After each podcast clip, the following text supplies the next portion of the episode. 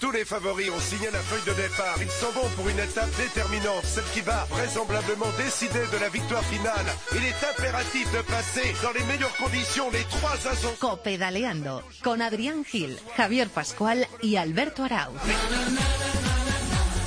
Hola, ¿qué tal? Bienvenidos una semana más. Bienvenidos a la décima edición de Copedaleando en un programa de bolsillo un poquito más reducido en el que vamos a repasar todos los movimientos del mercado de ciclismo. En pleno mes de noviembre que nos encontramos y con la temporada 2016 prácticamente finiquitada, nos disponemos hoy en Copedalando a echar la mirada hacia el futuro y conocer y repasar la gran cantidad de movimientos que se están produciendo en el mercado de cara a 2017. Nos iremos también hasta Murcia, donde nuestro compañero de Cope Murcia, Vicente Luis Canovas, nos acercará a la última hora del estado de salud del ciclista de Movistar, Rubén Fernández que como sabéis sufrió una caída mientras entrenaba el pasado martes. Analizaremos las palabras de Alberto Contanor, poniendo de nuevo una hipotética fecha de caducidad a su carrera. Charlaremos con un habitual de este programa, con el gran Pablo Lastras, que desde ya pasa a formar parte del staff técnico del equipo Movistar, y con el jefe de todo esto, que es Erifrade, y con Luis Pasamontes, repasaremos y analizaremos lo que ha dado de sí este 2016.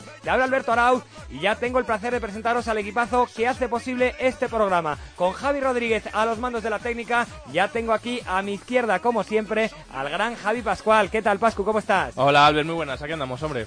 Y a mi derecha, como siempre, también el no menos grande, Adrián Gil. ¿Cómo estás, Adri? Muy bien, Alberto. ¿Tú? Eh, bastante bien. ¿Qué tal? ¿Te ilusionan los fichajes, los movimientos del mercado del año que viene? ¿Algo que te sorprenda? Pues sí, nuevas caras, nuevos equipos y, bueno, unas grandes que, que vienen con bastantes sorpresas. Así que vamos eh, a, a, esperar y a desear que estos grandes de la bici se vuelvan a montar y nos den ese espectáculo que tanto esperamos. Pues presentado el programa y presentado el equipo, sin perder ni un segundo, arrancamos con nuestros titulares. Repitan conmigo, copedaleando, copedaleando.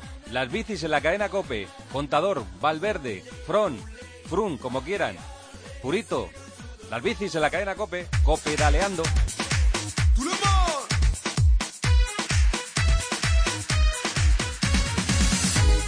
Arrancamos con el repaso al mercado de fichajes con el equipo Trek Segafredo, cuya gran incorporación es la del campeón madrileño Alberto Contador Pascu. El pinteño será el indiscutible líder de la escuadra estadounidense tras la retirada de Fabián Cancelara. Contador llega de la mano de su inseparable Jesús Hernández y contará con otro fichaje como es el del colombiano Pantano. También se suman al proyecto dos ciclistas potentes como son John Degelkolb y Matías Brandle y continúan en la escuadra que dirige José Acevedo, Bauke Molma y Aymar Zubelia. En el conjunto Movistar, como sabéis, único equipo español con licencia World Tour, quizá llaman más la atención las importantes salidas que las incorporaciones para la próxima temporada, Adri. Ciclistas de la talla de Johnny Zaguirre, Giovanni Visconti, Juanjo Lobato, Fran Ventoso abandonan la escuadra de Eusebio Unzue, Nairo Quintana y un recién renovado Alejandro Valverde volverán a ser los indiscutibles líderes, mientras que Daniel Velati y Carlos Barbero serán las principales caras nuevas en el año 2017. El todopoderoso equipo Sky volverá a arropar a Chris Froome en el asalto al que sería su cuarto Tour de Francia. El escalador italiano Diego Rosa y el francés ganador en el Angliru, Kenny Elizonde, serán las principales novedades de la formación británica. Hombres importantes como Nicolas Roche, el checo Leopold Coni o el gran Xavier Zandio que cuelga la bicicleta son las principales bajas del equipo de Froome. En 2017 asistiremos también al flamante nacimiento del Bahrein Mérida, quien gracias a los petrodólares está confeccionando una plantilla realmente espectacular y que ha propiciado una de las grandes sorpresas del año. Y es que Purito Rodríguez anunciaba durante el pasado Tour de Francia su decisión irrevocable de colgar la bicicleta al término de la presente temporada. Pues bien, el pasado 20 de octubre, el ciclista catalán firmaba por, firmaba por el equipo asiático que ya ha fichado a corredores de la talla de Vincenzo Nibali, Johnny Oceguirre, Enrico Gasparotto, Giovanni Visconti o la promesa del ciclismo español Iván Cortina. El conjunto Bora da un enorme salto cualitativo de cara a la próxima temporada con el fichaje nada más y nada menos que del doble campeón del mundo Peter Sagan. Quien vendrá acompañado como siempre por su inseparable hermano Jurá que, y que contará además con fichajes del Lumbrón como los de Rafa Masca o Repol Coni. También se están produciendo bastantes movimientos en nuestro otro gran equipo español que es el Caja Rural Seguros RGA. Dos de sus principales estandartes como son Pello Bilbao y Carlos Barbero se marchan a Astana y Movistar respectivamente y en cambio el conjunto español se ha hecho con los servicios del escalador ruso Yuri Tofimov. Y al margen del mercado de fichajes, ayer nueva noticia respecto a Alberto Contador que durante una concentración que está realizando aquí en España habló con nuestros compañeros de The Cycling Podcast, un programa de ciclismo asociado al diario británico de Telegraph, y volvió a poner fecha de caducidad a su carrera como ciclista. Cuando tomé la decisión de no retirarme, uno de los grandes motivos fue el objetivo de intentar ganar el Tour de Francia. Y si gano el Tour de Francia será el mejor momento para dejar el ciclismo. Y tenemos que hacer una llamada a Murcia porque el pasado martes Rubén Fernández, ciclista de Movistar, que recordemos fue una de las grandes revelaciones de la pasada Vuelta Ciclista a España, llegando incluso a vestir el maillot rojo de líder, sufrió una aparatosa caída mientras entrenaba y queremos conocer cómo evoluciona de sus lesiones. Compañero de Cope Murcia, Vicente Luis Cánovas, ¿qué tal? Buenas tardes. Hola, buenas tardes. Y además era el segundo día de entrenamiento de Rubén Fernández, cuando, bueno, aquí en Murcia el pasado martes hizo bastante viento y un golpe de viento le, le llevaba a impactar contra el suelo. Pues nada, eh, estaba ya en la recta final de ese entrenamiento y, bueno, pues afortunadamente solo en lesiones, lesiones importantes, como una fractura de mandíbula, que es lo que tiene Rubén Fernández, de la que todavía no ha sido intervenido, por cierto. Pues muchísimas gracias, Vicente, y un abrazo. por cierto, hay que decir que se ha intervenido el próximo lunes, según nos confirmaba su médico personal, el doctor Martínez, que el próximo lunes será intervenido en la ciudad sanitaria Virgen de la Rixaca. Muy bien, Vicente, pues muchísimas gracias por atendernos. A vosotros. Un abrazo. Les deseamos una pronta recuperación al bueno de Rubén Fernández y simplemente recordar que podéis seguir informándoos y comunicándoos con nosotros a través de nuestros diferentes canales de las redes sociales, a través de Facebook en facebook.com barra copedaleando y en Twitter arroba copedaleando. Y ahora, a la vuelta de una pausa, hablamos nada más y nada menos que con Pablo Lastras. Copedaleando con Adrián Gil, Javier Pascual y Alberto Arau. Hoy tenemos el placer de saludar un día más en Copedaleando a Pablo Lastras, exciclista del equipo Movistar y que, como conocimos hace unas semanas, regresa a la que siempre ha sido su casa. ¿Qué tal, Pablo? Buenas tardes. Hola, muy buenas tardes y gracias por la, por la llamada a todos los oyentes de Copedaleando. Eh, Como decía, Pablo, regresas a la que ha sido tu casa, vas a formar parte de les- del staff técnico, pero ¿cuál va a ser eh, más concretamente tu, tu función? Sí, la verdad es que, que regreso ya después de, de una alta médica que me ha costado pues los 19 meses de, de trabajo y de esfuerzo.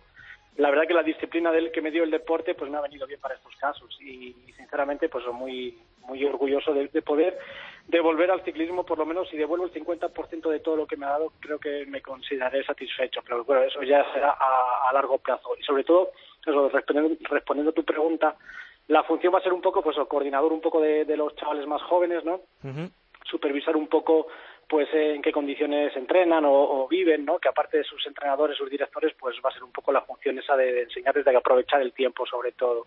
Luego también ejerceré un poco supervisar los, los recorridos, que cada vez pues se innovan más más etapas eh, espectáculo, ¿no? Que primen un poco eso, la, el, el, ataque, entonces vamos a, a, supervisar ese tipo de recorridos. También trabajaré un poco de cara a Telefónica, ¿no? A la, a la Santa Casa, como digo yo, eh, pues eso, con los invitados VIP, ¿no? Con, con, clientes, con directivos que a lo mejor les, les guste más el mundo del ciclismo o hacerse más cercano incluso a los empleados, ¿no? Los valores que puede dar ahora mismo este tipo de deporte.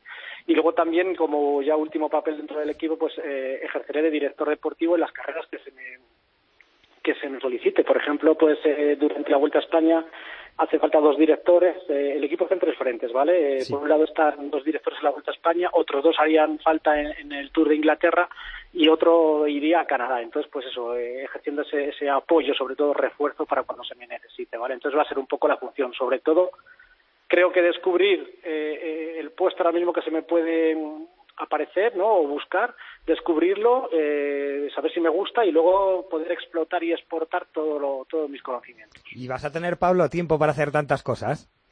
Sí, sí. Sí, sí, sí, sobre todo, ¿sabes por qué? Porque no me van a doler las piernas, me dolerán otras cosas, pero por ejemplo la pierna, las piernas ahora mismo, pues no, porque iré exactamente pues, o de copiloto o al volante, o muchas veces eso, en una tercera fila, ¿verdad? Pero sí, sí hay tiempo, una buena organización, daros cuenta eso, ahora mismo el ciclismo tal y como está estructurado eh, con esto de la globalización, pues hace falta todo tipo de apoyo. Yo no voy a, quitar protagonismo. Solamente es eso, es aprender y luego de alguna manera reforzar el equipo. ¿no? Eh, antes de hablar de lo que va a ser la próxima temporada, Pablo, me gustaría saber si en el equipo tenéis alguna última hora sobre el estado de Rubén Fernández. Hemos hablado antes con nuestro compañero de Cope Murcia y nos ha contado que las noticias son dentro de la gravedad de la caída tranquilizadoras. ¿Sabéis algo nuevo del estado de salud de Rubén? Contesto las dos preguntas. La primera, sobre todo, el calendario un poco pues lo va a delimitar eh, en función de, de Nairo y de Alejandro y luego a partir de ahí pues ya los otros 25 corredores, ¿no? Seguirán eso haciendo el calendario ajustado para eso. El objetivo pienso que va a ser el Tour de Francia y luego sobre todo también a título individual de cada corredor va a tener su momento de, lucidez y de, y de poder brillar a título individual.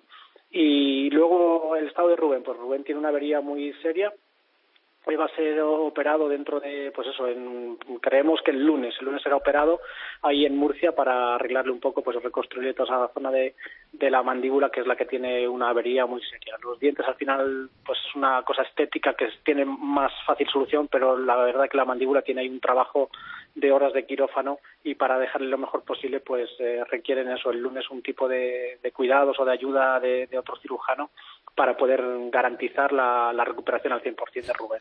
Él está bien, está por supuesto que consciente de todo, se da cuenta y es una avería, pues son cosas que pasan. Creo que a mí mis primeros años de profesional cuando era joven, pues esas ganas de, de demostrar o de, fíjate, ahora mismo pues él viene de una lesión, justo ha renovado tres años con Movistar y yo creo que son las ganas, muchas veces te puede esa ansia de querer demostrar que está recuperado, que eres valioso para, para el equipo, pues igual hasta, cometer errores. A mí me pasó los primeros años de profesional que solamente eh, iba de quirófano en quirófano o de hueso roto en hueso en roto y hubo una, un momento que cambió y mi racha mala, por así decirlo, a buena y fijaos luego pues todas las cosas buenas que tuve. Y Rubén parece que es un poco eso, que va todo, quiere devolver un poco esa confianza que, que, que tienen en él.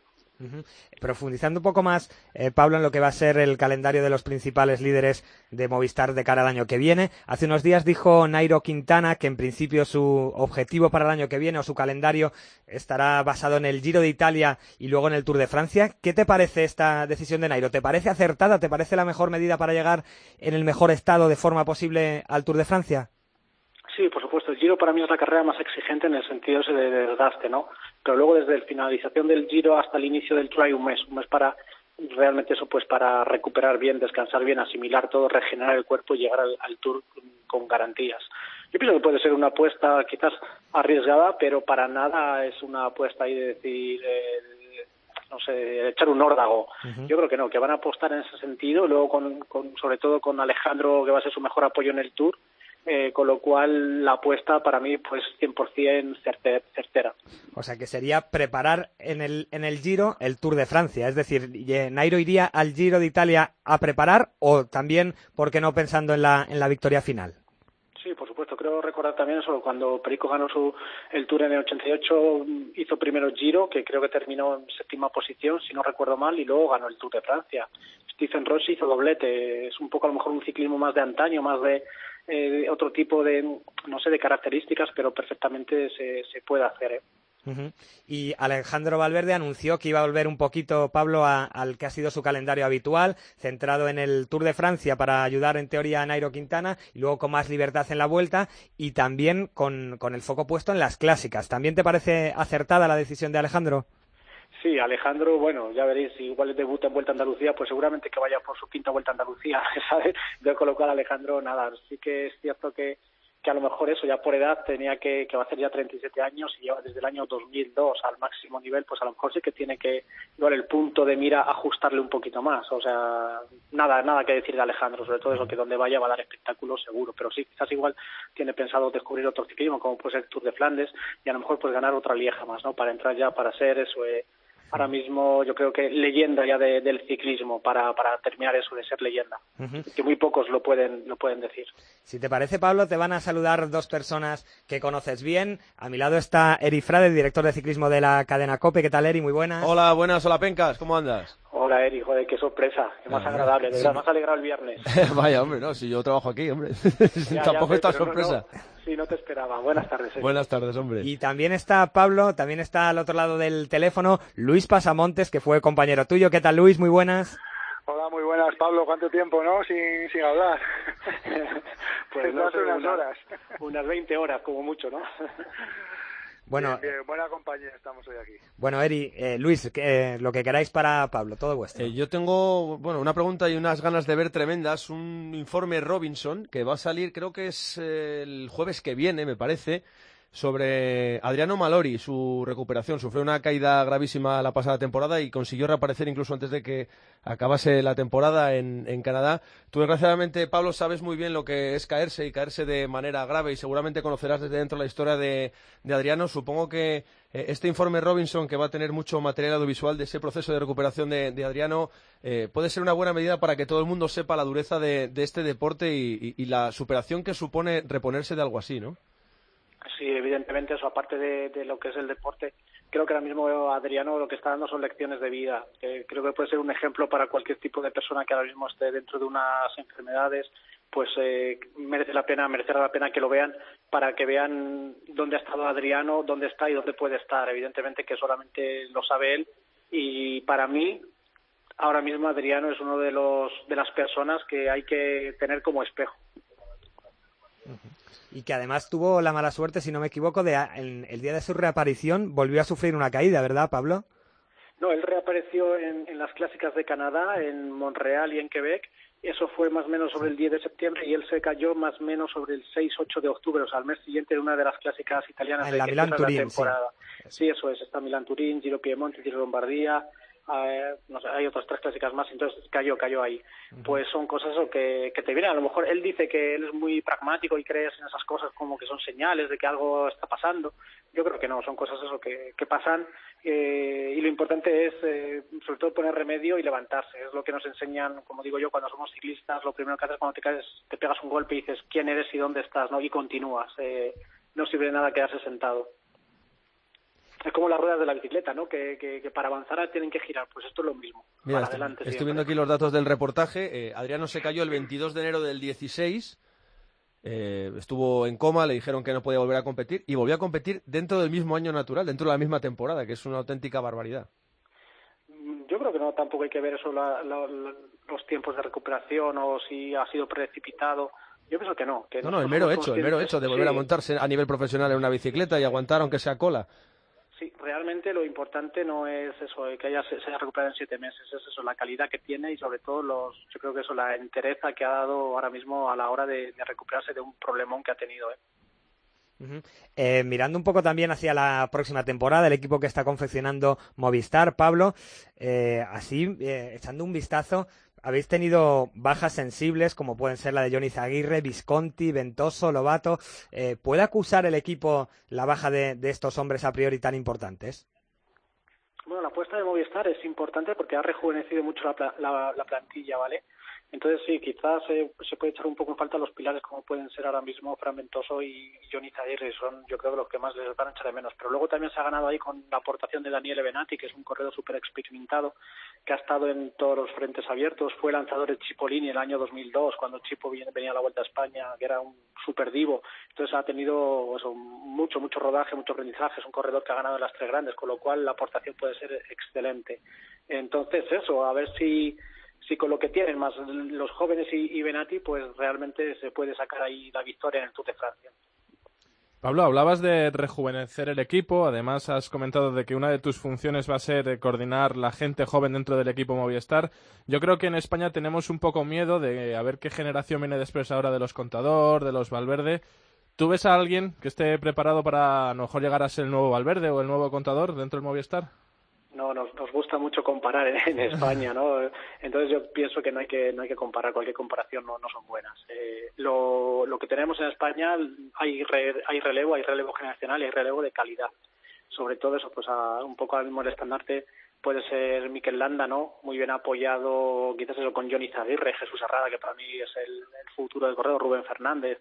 Entonces ahora mismo hay un ramiete ahí que a lo mejor son pocos, pero como digo yo, son pata negra. A mí me encanta esa palabra de los, de los corredores españoles que ahora mismo van a ser eh, portada dentro de nada, de una temporada. Tenemos que tener todo, entre todos eso, mucha, mucha paciencia, pues sobre todo directores, eh, los managers, quizás eh, incluso la, prensa, de verdad. Vamos a darles un poquillo ahí de, tiempo. ¿Y ves tú posible que, de esto se habla por ahí, una reconfiguración en el medio o largo plazo de Castro Viejo, viendo las exhibiciones que hace como gregario, más lo bien que funciona la crono hacia eh, jefe de filas, a lo mejor en carrera de una semana y luego a ver qué tal?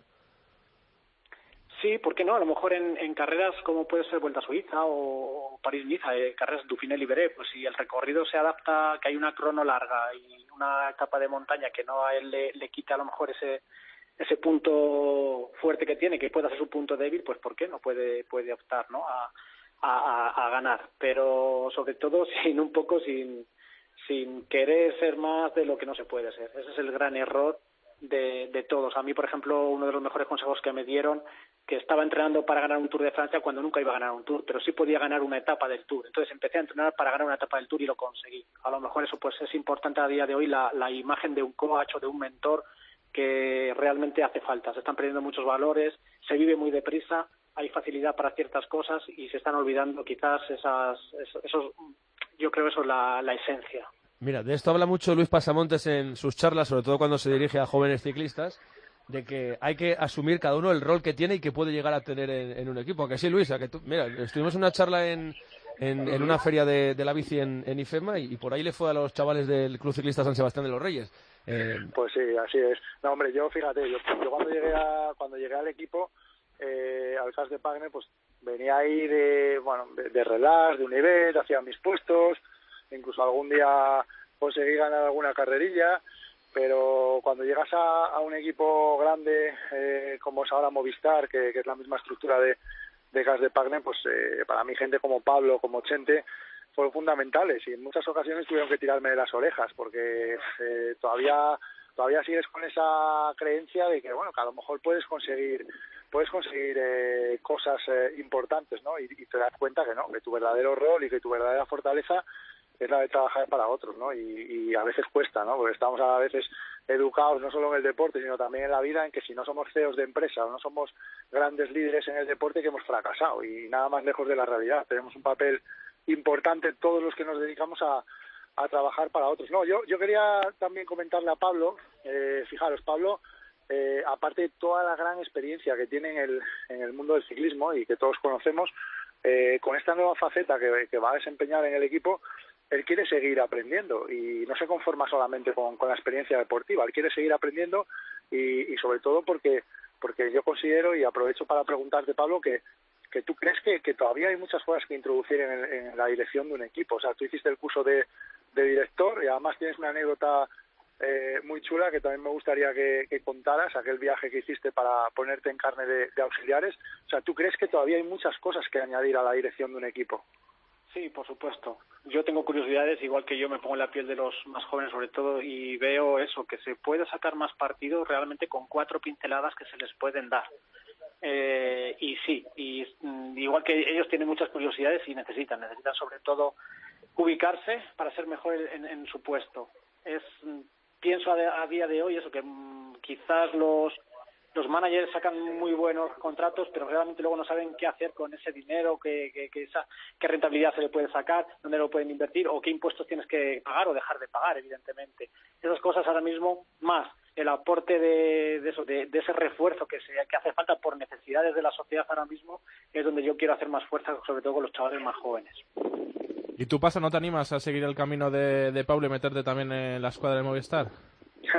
no, mira, eh, o sea, por, varias razones. Primero porque eh, no, me llamó. Yo cuando dejé el deporte no, no he hecho ni el curso de director deportivo. Eh, soy, soy instructor, soy profesor del curso, pero pero no he hecho no he hecho el curso. Me llamaban otras otras cosas distintas y yo también peleo mucho por eso no porque los deportistas que una vez que se retiran quieran seguir vinculados a, al deporte lo hagan pero siempre porque quieran no porque se vean obligados a, a seguir dirigiendo a seguir entrenando a seguir perteneciendo a la directiva de una federación porque consideren que como siempre han hecho eso que no son capaces de, de nada más. Y a mí me llamó eh, mucho más eh, bueno pues estar al lado de los deportistas desde fuera y bueno, pues eh, ahí seguimos. Bueno, Pablo, pues en primer lugar, enhorabuena por tu recuperación total de, de, aquella durísima caída que sufriste. Muchísima suerte en la que va a ser tu nueva labor en el staff técnico del equipo Movistar y, como siempre, muchísimas gracias por atendernos aquí en Copedaleando. Sí, pues muchísimas gracias a vosotros y nada, que seguiremos ahí, eso, lo, prometido. Eh, en, sobre todo intentando transmitir estas cosas que, que para mí son súper importantes y ojalá es obtener resultados también, ya no a nivel deportivo, a nivel personal, que los corredores se, se queden satisfechos. Yo ahora estos 19 meses que he estado pues un poco ausente, eh, me he dado cuenta eso de muchas, de muchas, muchas cosas, ¿no? Que cuando eres deportista no das importancia y ahora veo pues son necesidades de nuevo, con lo cual creo que puedo aportar todavía muchísimo en este mundo. Pues muchísimas gracias y un abrazo fuerte, Pablo. Gracias a vosotros. grande. Un abrazo, Pablo. Chao. Y nosotros, Eri y Luis, nos vamos a quedar hablando un poquito de lo que está siendo este final de temporada, donde no sé cómo os quedasteis porque no hemos hablado hasta entonces, pero Eri, Luis, ¿cómo se os quedó el cuerpo después de la decisión de Purito Rodríguez de dar marcha atrás y continuar en el ciclismo profesional? Yo si es para correr, a mí me parece bien. Eh, hay una sombra y un poco de dudas si eh, Purito se ha integrado en la estructura de Vara y Merida para correr o para sumar los puntos que podía necesitar la estructura para estar en la primera división, para entendernos del, ciclismo mundial. Yo creo que se ve un poco obligado a, correr Purito. Creo que se ve un poco obligado a correr. Y yo creo que al final eh, le va a picar el mayote y va, va, a intentar correr algo, porque de otra manera eh, no, sería un buen final. Estábamos hablando de, un ciclista que, estaba llevando la parte final de su carrera de, mimo de una, de una manera eh, fantástica eh, tomaron la decisión por él de que tenía que correr las clásicas italianas de final de temporada y eso eh, no le gustó. Y si es eso lo que le mueve a, elegir él su final en la carretera, me parece bien. Si le mueven otras cosas, pues oye, pues llamémoslo directamente, que va a ser embajador del equipo y ya está. Claro. Porque, Luis, tú que has sido ciclista, no debe ser fácil cambiar el chip, porque, como dice Eri, corrió algunas clásicas ahora de, obligados y eh, a las pruebas me remito que no iban en un estado de forma óptimo. No debe de ser fácil cambiar el chip y volver a, entrenar, a enfundarte el maillot y a competir y a intentar ganarlo todo. No, no, en absoluto. Y sobre todo porque como bien decís, eh, la palabra, o sea, la palabra habla por sí sola, obligado. O sea, al momento que tienes que hacer algo obligado, no estás disfrutando. Purito ya eh, había pasado de alguna manera con su equipo eh, terminar de, después de la Olimpiada. Al final el equipo pues cambió de opinión y, bueno, pues tuvo que correr de una manera que seguramente a él no le gustaba, ¿no? Ya pues habiendo estado relajado, de homenajes y desconectando del todo. Y no tiene que ser nada fácil volver a, tomar esa decisión. O sea, cuando, te han dejado dar la primera vuelta de honor en los Campos Elíseos, cuando has recibido un montón de homenajes, cuando todos los compañeros te han recordado anécdotas, o sea, cuando has hecho una despedida, cuando has llorado a lágrima eh, tendida con tu familia anunciando tu despedida el día de descanso eh, del tour, o sea, no tiene que ser fácil decir, bueno, pues es que ahora vuelvo, ¿no? Eh, es muy respetable porque, bueno, eso es algo algo muy personal. Si ha tomado esa decisión, seguro que tendrá unos motivos razonables y además cada persona puede pensar de una manera, pero, pero como decía Eri, eh, tiene que haber un motivo, tiene que haber un motivo mucho más importante que, que, únicamente lo económico, ¿eh? porque todo el mundo cuando hace referencia a Bahrein y a los Emiratos, todo el mundo habla, pues claro, le habrán puesto ahí un contrato tan suculento que ha tenido que cambiar de opinión. Yo creo que tiene que haber más motivos y, y a lo mejor puede ser más eso, ese motivo emocional de retirarse como él quiere y, de hacerlo de la manera que él quería. ¿no?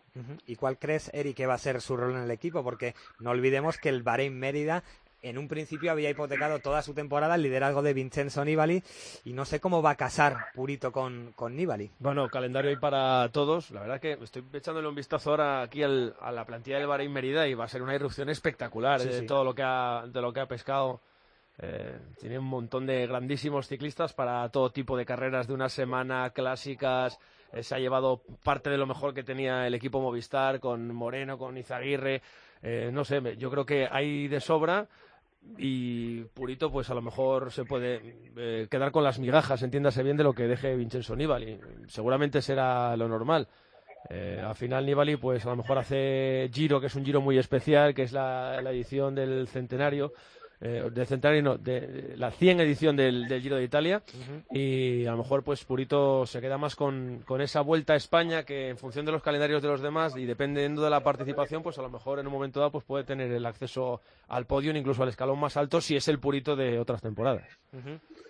Eh, ayer conocimos también unas palabras que llamaron un poco la atención, fueron las de Alberto Contador en un medio británico, en las que dijo Luis que si ganaba la próxima edición del Tour de Francia, que lo dejaba. No sé si te sorprendieron, si te lo esperabas, no sé, ¿qué, opinión tienes al respecto? Nada, esas, esas palabras eh, creo que, estamos acostumbrados a que lleve el viento, no solo en Alberto, sino en muchos deportistas. Que es muy complicado. O sea, cuando haces una buena temporada, cuando tienes eh, un buen contrato encima de la mesa, yo siempre lo he dicho. El deportista, como hizo este año Purito, sabiendo que tenía ofertas de equipo, decidir por sí mismo, dejo el ciclismo, o como hizo Chechu Rubiera en su día, con un contrato de Astana de renovación encima de la mesa muy suculento, o sea, hay que tener una personalidad y, una fuerza tremenda y unas ganas de, porque de, estar en casa con la familia, de ver crecer a tus hijos y es muy complicado. Yo creo que, o sea, yo siempre soy partidario de, esperar, hay que esperar para hablar y hay que esperar incluso hasta final de año a veces. Si no tienes muy claro eh, que a lo mejor algo económico o una oferta deportiva te pueda volver a, a despertar esa inquietud, hay que esperar a que acabe el año y ahí se toman decisiones porque hablar a estas alturas yo creo que, no tiene mucho sentido. Seguramente, fíjate que yo también he escuchado a Alberto más veces decir eso. Eh, antes de, o sea, a principios del año pasado de la temporada también dijo que era su última temporada, incluso se hablaba de que su fundación, eh, Alberto Contador, diera a Continental Pro y él correrá ahí su última, su última temporada en el equipo para, para de alguna manera reafirmarlo y bueno, pues afirma por tres. O sea, que es que al final eso hay que esperar y hay que ver cómo transcurre el año y bueno, son declaraciones que, que no creo que vayan más allá de, una declaración más. Afortunadamente, Contador tiene credibilidad cero hablando de su futuro y de su retirada. Afortunadamente, digo. Eh, en, la, en, las declaraciones que hace a de, Cycling Podcast, eh, de Telegraph, eh, Contador empieza diciendo, pues mira, sigo porque estoy a un nivel alto, los datos del potenciómetro así me lo dicen y te permiten comparar cómo estás de un año a otro, sigo porque es mi profesión y adoro mi profesión y tengo muchas ganas de hacerlo, sigo porque la gente me dice por qué te vas, por qué te vas, y luego eh, sigo porque también quiero ganar el Tour de Francia. Y es cuando eh, ahí dice que a lo mejor si gano el Tour de Francia, pues será el momento de decir adiós al ciclismo. Él tiene que elegir su momento y si no lo tiene claro, lo que tiene que hacer es no decir nada directamente y esperar a que, a que las cosas sucedan, porque al final, en la vida del deportista y más de un deportista que pasa 200 o 200 y pico días fuera de casa, pues hay muchos componentes aparte de lo que te guste montar en bicicleta y demás, ¿no? Tienes una familia, tienes una mujer, eh, tendrás proyectos vitales eh, a nivel familiar que tendrás que ir afrontando poco a poco y simplemente es encontrar el momento. Entonces, yo creo que es mucho mejor cuando no lo tienes muy claro eh, y escenificas que te vas a retirar y demás, es mejor que, que, la bici sea la que dicte sentencia, que tus ganas sean las que dicten sentencia o que simplemente sea el destino, porque yo me pongo en, la, en el pellejo del trek y digo yo, o sea que si ganas el Tour este año, me dejas tirar el año que viene, ¿qué es esto? Porque si, no recuerdo mal, Eri, Contador firmó por una temporada en el Trek con opción a otra con Toki que dos, directamente, ¿verdad? Firmó dos, pero con mando en plaza. A lo mejor lo, tienen clausulado. Puede ser que lo tengan clausulado. El hecho, oye, si me voy, pues. O tengo derecho al final de cada de la primera temporada a decir si sigo o si no. Eh, puede ser. Eh, lo, bueno y lo malo de todo esto es que es muy difícil que Contador gane el Tour de Francia, hay que ser sincero. Eso es lo que os iba a preguntar. Es, tremendamente difícil. A los dos, porque con gente como Froome o Nairo, ah. Sí, a ver, de aquí a que empiece el tour puede pasar un montón de cosas, puede haber caídas, enfermedades, etcétera, que nadie quiere que le pase a nadie, pero en realidad en buenas condiciones yo creo que tanto Frun como Nairo yo creo que están un escalón por encima. Es que no es ganar a Frun y a Nairo, no sé lo que opinará Luis, es ganar a, a Sky a Movistar. Estamos hablando ya de, un deporte individual, efectivamente ah. individual, pero en el que el equipo en, el último lustro, por la manera de correr que, existe ahora mismo, ha tomado eh, un papel que quizás jamás tuvo ¿no? en, toda la historia del deporte de las dos ruedas en la carretera. El, equipo es mucha cosa y, por ejemplo, mira, lo primero que dijo Frun a sus allegados al terminar la Vuelta a España, donde trajo eh, la segunda fila, por así decirlo, de, su equipo, dijo, el año que viene vengo con los del Tour y lo gano. Sí. Así es, tal cual. Sí, sí, eh, es que es fundamental, ¿no? Y, fijaros también que, Alberto, pues eh, a veces se habla de esa de esa suerte que tiene, que tiene el campeón, que tienen los que están en un buen momento, ¿no? Y Alberto, fijaros que está teniendo una, una mala suerte con las caídas tremenda. Y cuando cuando ganaba, cuando estaba más adelante, rara vez le veíamos tener percances, ¿no? A partir de que empezó a bajar un poco ese nivel deportivo, empezó a tener problemas, ¿no? Puede ser una casualidad o puede ser una, una paradoja, pero ahí está. Y, Alberto últimamente tiene, tiene muy malos recuerdos. Ya le costó recuperarse de, de la situación que vivió en el Tour, con esas caídas, con ese, de alguna manera, desamparo de sus compañeros de equipo y en la vuelta, pues fíjate, a las primeras de cambio metiéndose ahí en las primeras posiciones de un sprint también se va al suelo y, se desolla vivo, ¿no? Yo creo que, Alberto ahora necesita un refuerzo mental potente, pero también a nivel físico y a nivel de equipo eh, es primordial eh, volver a estar en ese nivel. Estamos hablando de un tour y estamos hablando además de, un Nairo que, que está ahí todavía con, con esas ganas y con esa ilusión tremenda de poder desbancar a, a. Y hablando del equipo, además, Eri, eh, yo no veo un Trek Segafredo muy superior al Tinkoff que tenía Contador el año pasado. Tampoco está construyendo un super equipo que yo creo que le pueda plantar cara a Movistar o a, Sky. Hombre, es un pelín más completo. Hace falta, yo creo, el, tener una buena conversación de pretemporada con Molema para que los objetivos no se solapen entre Contador y Molema. Luego tiene buena gente para el plano. Está también John Degenkolf, que mm, eh, tendrá también sus, objetivos parciales, pero puede ser un hombre bastante útil también en, el plano de, otro tipo de etapas. Eh, estoy aquí echándole un vistazo a la plantilla del Trek. Harlinson Pantano puede ser un, buen apoyo para Contador en la montaña. Gogel, el ciclista danés del Tinkoff, que lo hizo bastante bien en la vuelta pasada. Eh, hombre, había hombres que estaban muy bien. Irizar tiene esa ascendencia sobre la cabeza del pelotón que es muy necesaria. Eh, Zubeldia también tiene esa experiencia, Didier. ¿Te gusta el equipo?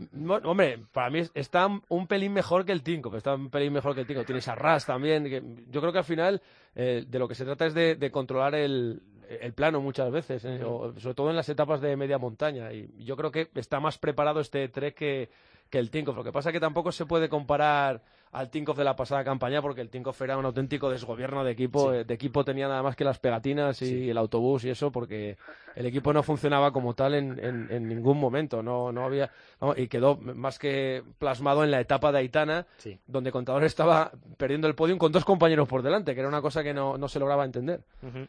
Y para terminar, eh, Luis Eri, echando un vistazo ah, eh, hacia atrás y ahora que la temporada está llegando a su fin, no sé quién creéis vosotros que es el gran triunfador de la temporada. Eh, Froome se llevó el Tour de Francia con bastante brillantez, Nairo se la devolvió en la Vuelta a España, hemos tenido un Valverde que ha terminado las tres grandes con una gran actuación en los tres, Peter Sagan ha sido el gran dominador de carreras de un día, no sé, ¿quién, quién nos viene a la cabeza como el gran triunfador de esta temporada 2016?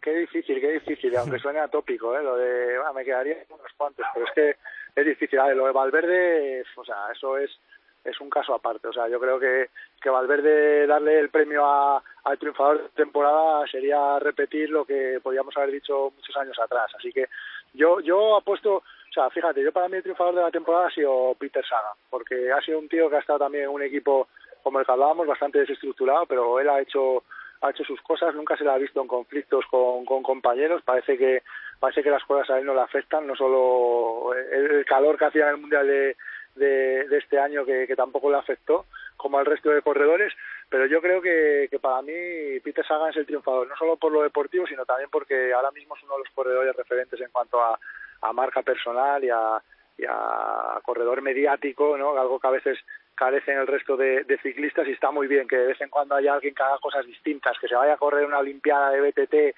jugándose ahí el pellejo con uno de los, con el contrato más más caro de, la temporada que viene, ¿no? teniendo ahí a, a sus managers temblando detrás de las vallas, a Lombardi, que sé yo que se, se estaba mordiendo las uñas diciendo, madre mía, que no se caiga este hombre que, que, la lía, ¿no? O sea, yo creo que para mí Saga ha sido un corredor muy muy mediático y muy muy bien a nivel deportivo este año. Eh, para mí Sagan también. Yo ahora mismo si me preguntas a qué ciclista te apetecería entrevistar, me, parece que Sagan por todo, por ese punto star que tiene en todo lo que hace, eh, revalidar título en el Mundial, ganar el primer europeo, eh, las escapadas que se pegó en el Tour de Francia para ir sacando puntos para el jersey verde, me parece un pedazo de ciclista increíble con ese punto de mercadotecnia que yo creo que le hacía falta al ciclismo y que hacía falta también en en otros corredores, un tío que es capaz de hacerse ahí un videoclip de gris con su mujer, eh, me, parece que, que, estamos hablando aquí de, de, de, pues no sé, de un cristiano, de un Messi, perdónenme los amantes del ciclismo que no les gustan mucho estos símiles futboleros, pero estamos hablando de, de, de, un producto de mercadotecnia con patas y con resultados. Eri, y sin comentar el modelito que se agarra de la sí, con su bastón, sus zapatillas deportivas, su sombrero. Eso solo lo puede hacer un crack. Eso solo puede hacer un crack. Hay que, hay que, hay que tener mucha hay que tener mucha clase para hacer eso en plan de, de, que quede bien, ¿no? Porque si lo hace otro seguramente quede mal, pero es que a él le queda bien, no sé por qué. Pero cuidado que dijo Eri, eh, dijo Peter Sagan hace no mucho que le aburría un poco el ciclismo en ruta y que, y que quizá que le, que le divierte mucho más la mountain bike. Supongo que será una de sus frases un poco de cara a la galería, una suya, pero, pero cuidado, ¿eh? Hombre, es que es verdad que, a los ciclistas de sensaciones el ciclismo de ahora les puede parecer aburrido. Yo creo que incluso una de las cosas que movía a Purito Rodríguez en un principio para haber anunciado su retirada es que estaba disfrutando poco porque es todo como muy de GPS.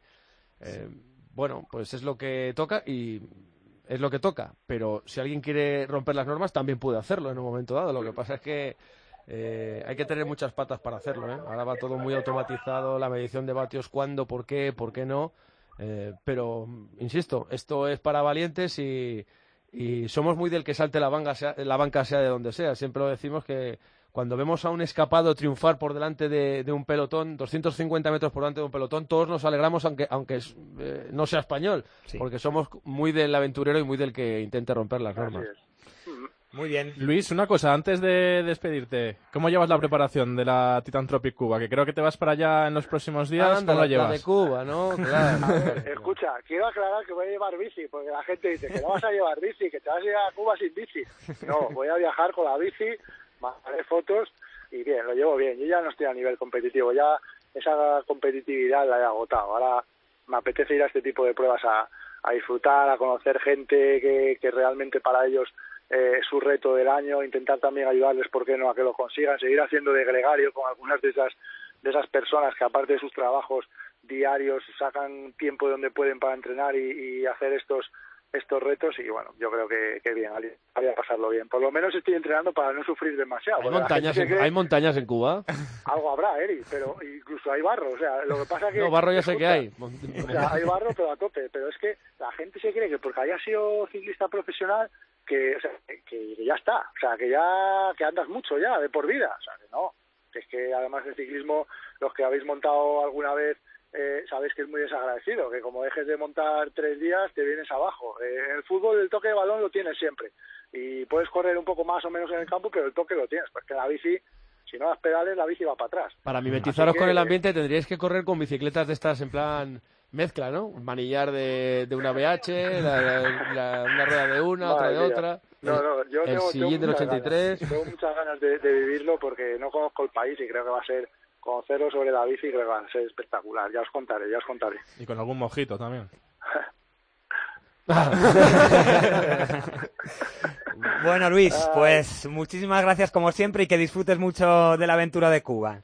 Vale, chicos, un abrazo, un abrazo a todos. Chao. Bueno, y a ti, muchísimas gracias. Y en diciembre tenemos pensado hacer un programa recopilatorio de lo que ha sido este año, con sonidos y demás, así que te emplazamos hasta entonces. Vale, pues eh, de paso hacéis también el resumen este de siete minutos que pide Munilla para Navidades, lo, hacéis también y ya está. Perfecto. Os cedo, os cedo los trastos, eh. veo que hay relevo y que corro cierto peligro, con lo cual seréis despedidos convenientemente. Muchas gracias, Eri, un abrazo. Y ahora, como siempre, terminamos con nuestro sprint final.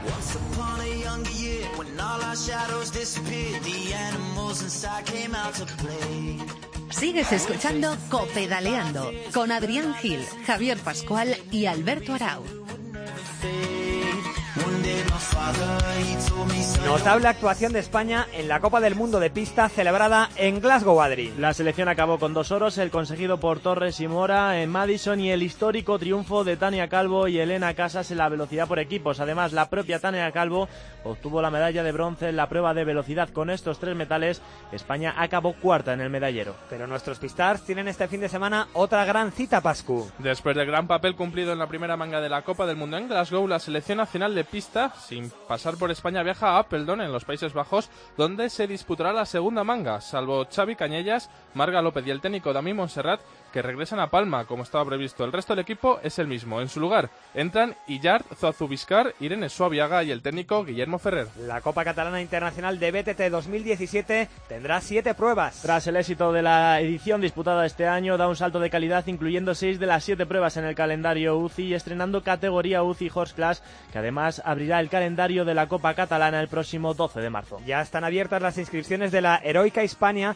para su tercera edición. El fin de semana del 2 al 4 4 de junio de 2017, en la localidad riojana de Cenicero, tendrá lugar la tercera edición de esta marcha inspirada en el ciclismo clásico y épico, en la que se rueda por preciosas pistas de tierra. La Copa de España Ciclocross Lotería sobrepasa su Ecuador en Les Franqueses. La prueba que se disputa este próximo domingo 13 de noviembre volverá a celebrarse en Bellavista. En hombres lidera la Copa Ismael Esteban y en féminas Aida Nuño llega con el aval de haber ganado en las tres pruebas disputadas. Y Miguel Indurain acompaña a Melchor Mauri en su campus. Este campus que se del 9 al 12 de marzo del próximo año en la localidad terraconense de Cambrils contará con la presencia de un invitado de lujo como es el ciclista navarro. Este campus ofrece la posibilidad de disfrutar de puro ciclismo durante los cuatro días con el único objetivo de dar pedaladas. En la página web del campus tendrás más información. Pues hasta aquí llega la décima edición de Copedaleando, pero habrá más. De aquí a que acabe el año ya les informaremos a través de los diferentes canales y de las diferentes cuentas de redes sociales, porque allá por el mes de diciembre un repaso a lo que ha sido este año 2016. Muchísimas gracias como siempre por estar ahí y hasta la próxima.